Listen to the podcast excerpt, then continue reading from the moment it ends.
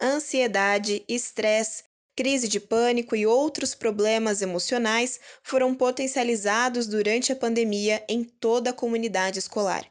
Mas você sabe como trabalhar a educação socioemocional para auxiliar os seus alunos neste momento? Este é o assunto do Educast de hoje com Daniela Lopes, diretora de programas bilíngues da Conexia Educação.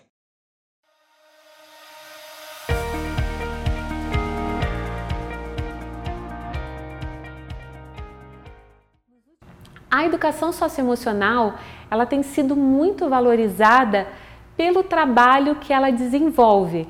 Quando nós falamos de competências socioemocionais, nós estamos falando de como nós nos vemos, como nós vemos o outro e como nós vemos o mundo ao nosso redor.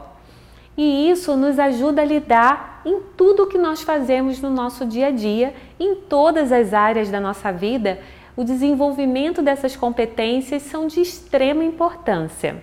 No nosso programa My Life, que é um programa de educação socioemocional, nós também trabalhamos competências cognitivas além das competências emocionais. São cinco macro competências e 17 competências. Para falar desse tema relacionado à educação socioemocional e à pandemia, eu elenquei três para que vocês tenham um pouquinho de noção da importância disso. Então, a primeira competência é o autoconhecimento. Nós vamos trabalhar com os nossos alunos como eles se reconhecem, como os outros veem eles, ajudá-los a reconhecer as fraquezas, o que eles têm de ponto forte, o que os motiva, quais são os seus valores. Isso vai me ajudar a tomar decisões de como eu devo agir de como eu vou enfrentar os problemas, como eu vou lidar com os meus amigos, com os meus familiares, enfim, como no meu dia a dia como um todo. A segunda competência é o autogerenciamento. Então, gerenciar as emoções, os pensamentos, os comportamentos, como eu estabeleço metas e o que, que eu faço para poder cumpri-las. A terceira competência é a tomada de decisão responsável. Então, como eu vou decidir questões sobre a minha vida pessoal, sobre o grupo, sobre as ações que envolvem o coletivo e como eu vou me responsabilizar pelas decisões que eu tomo. Esses são só alguns exemplos de como a educação socioemocional pode ajudar os nossos alunos nesses momentos de pandemia, de crise, de adversidades em todos os outros momentos da vida também. Antes de toda essa mudança aí desse novo normal, a escola já era considerada como uma extensão da família, uma extensão da casa do aluno.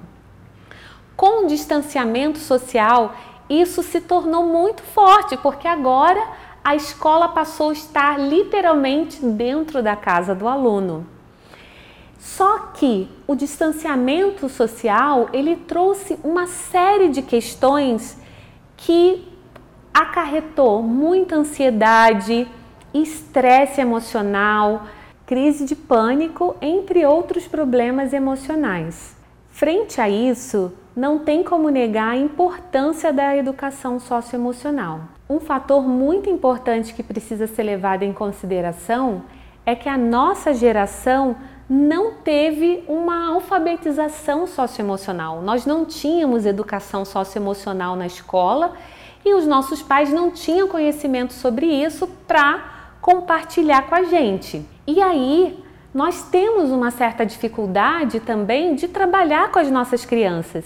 Então, o primeiro ponto de tudo é nós entendermos, nos aprofundarmos sobre o tema para nos prepararmos, nos desenvolvermos socioemocionalmente para estarmos prontos para ajudar as nossas crianças, os nossos alunos. Para isso, eu quero dar algumas dicas simples que talvez possam te ajudar no seu dia a dia não só na sala de aula, mas também na sua casa, se você tem filhos, com seus amigos, enfim. A primeira dica é a questão do vínculo. Priorizar as conexões. Com o distanciamento, fugir um pouco aquele sentimento de pertencimento. As pessoas não têm se encontrado com frequência, principalmente as crianças não têm se encontrado com os amigos. E aí, o que, que a gente pode fazer? Valorizar esses momentos e ações que possam conectar os nossos alunos um com os outros, com a gente, com os próprios familiares, é muito importante. Por exemplo, ter momentos de escutas durante a aula, mesmo que seja uma aula online. Se for uma aula presencial, então o que, que eu posso fazer para que os meus alunos consigam se conectar mesmo não estando próximos, porque mesmo que seja uma aula presencial, eles não vão poder estar ali um do lado do outro, não vão poder se abraçar, dar risada sem máscara. E aí é importante você pensar em ações específicas para conectar um ao outro.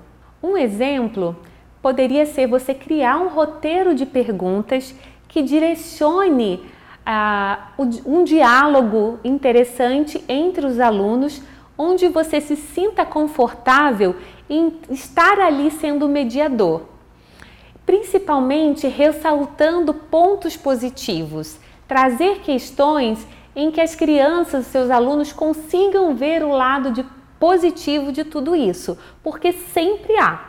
Se você parar para analisar e pensar, nós conseguimos tirar muitos pontos positivos de tudo isso.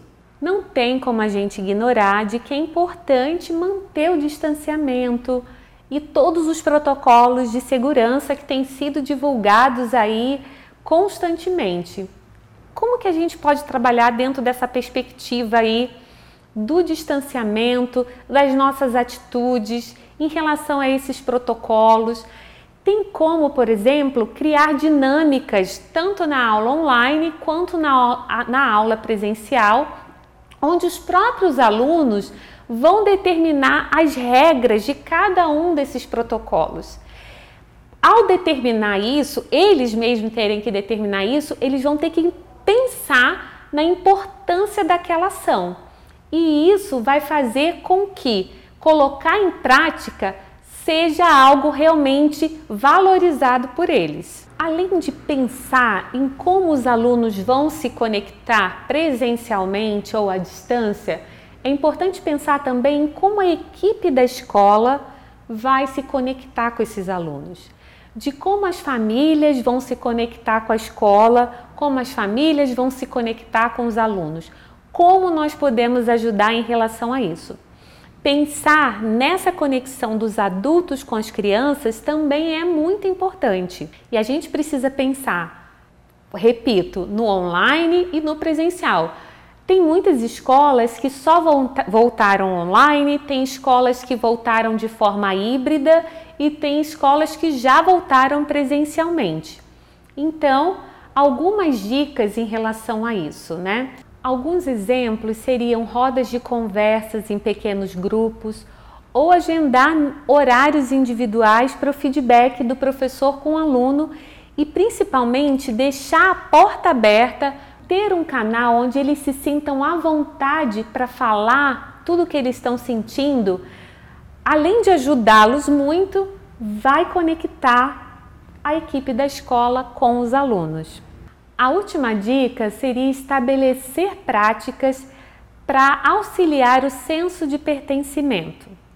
Isso vai ajudar o aluno a ter um conforto socioemocional e ter maior disponibilidade, inclusive, para aprender. Para auxiliar nesse sentido, uma dica seria o professor desenvolver projetos colaborativos, claro, onde os alunos vão trabalhar em equipe pensando em ações sociais, onde eles possam se sentir parte daquela sala de aula, daquele grupo, mas também de uma sociedade e que eles tenham o sentimento de que eles estão contribuindo de forma positiva.